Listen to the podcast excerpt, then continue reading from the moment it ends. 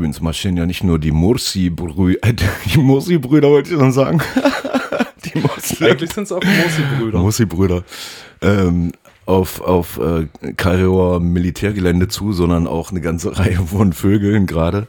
Nämlich die, ähm, die hier. Vielleicht kennen Sie die ja sogar. Also kannten Sie, wie sie so schön über die über die Höfe schallerten. Seit Freitag sind sie weg in der Menge. Gibt noch so ein paar, die hier so rumdödeln, sich nicht verabschieden können, weil es endlich mal kühler wird, aber die haben das schon vorher gesehen alles. Und jetzt, äh, ja, das ist ein Mauersegler. Aber das ist nicht unser Vogel der Woche. Vogel der Woche.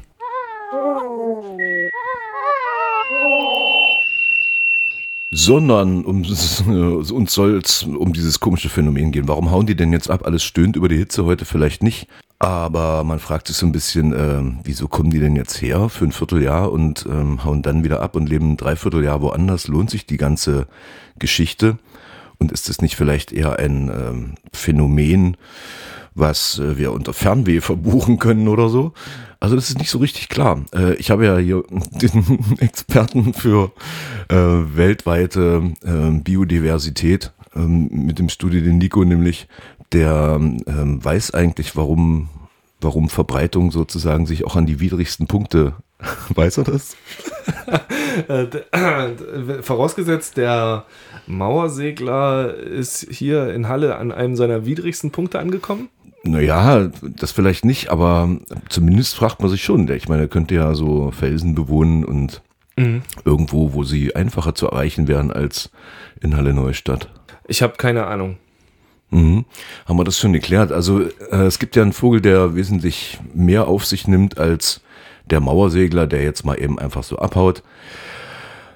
Die Küstenseeschwalbe ist deshalb unser, was für eine Schwalbe? Die Küstenseeschwalbe.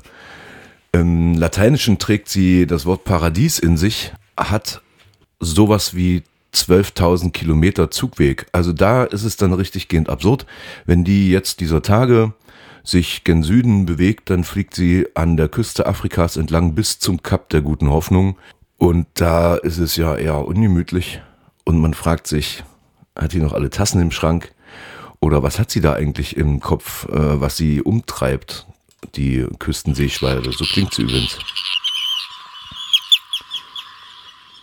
Wenn sie dieser Tage an den Küsten entlang zaubert, wo sie ja jetzt vielleicht Urlaub machen, weil es so schön sonnig wieder wird.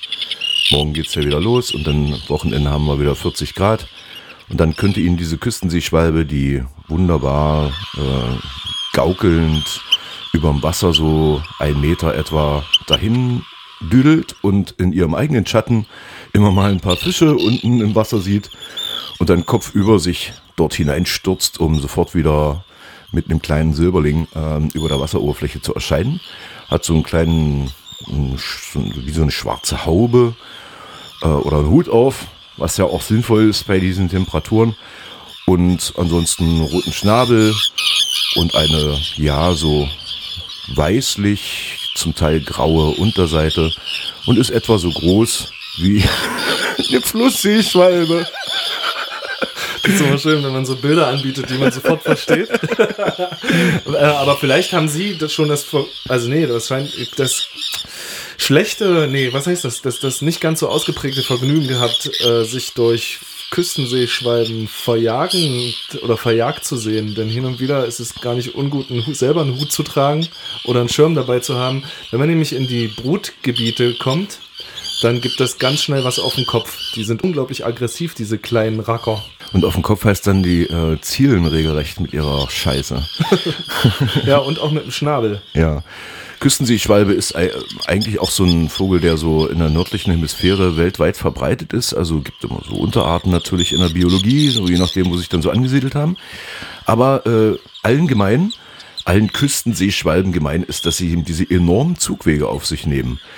Und abgesehen von diesem Irrsinn sozusagen, sich in Feuerland oder Südafrika Spitzengegenden dann hin zu verirren, fragt man sich, wie machen sie das eigentlich?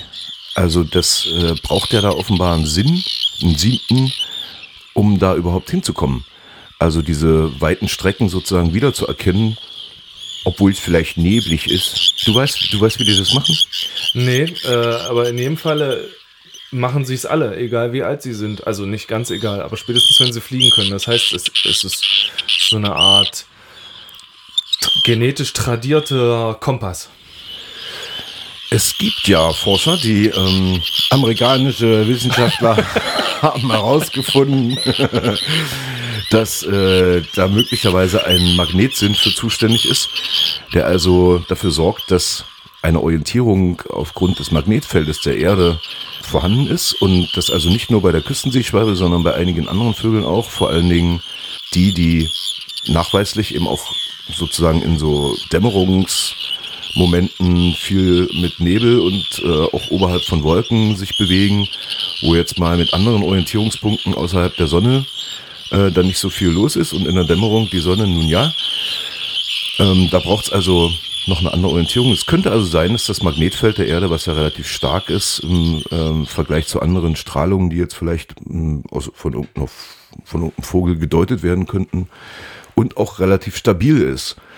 Und da sind wir schon beim anderen Problem. Wie würde es der Küstenseeschwalbe gehen, wenn äh, sich das Magnetfeld, das, das dreht sich doch immer mal. Ja, das ist in, in regelmäßigen Abständen äh, verkehrt sich die Polung. Also das heißt, also Minus- und Pluspol äh, tauschen sich einfach aus und dann läuft es anders gepolt. Das ist mir auch durch den Kopf gegangen. Da muss die Küstenseeschwalbe ja dann am Ende direkt äh, sagen, mir doch egal. Kürzt sich weg. Kürzt sich weg.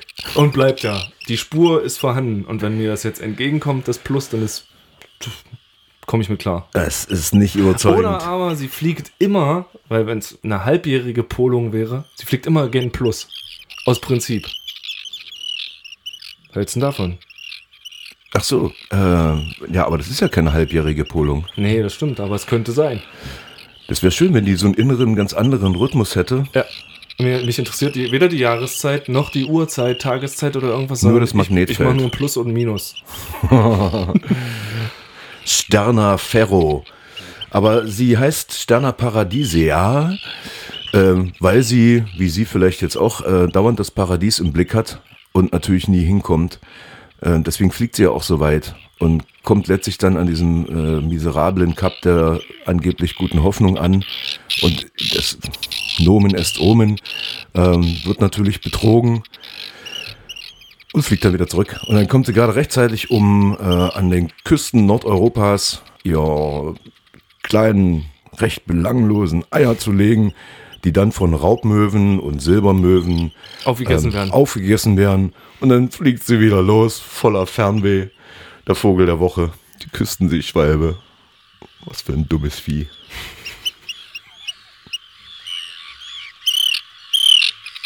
Vogel der Woche.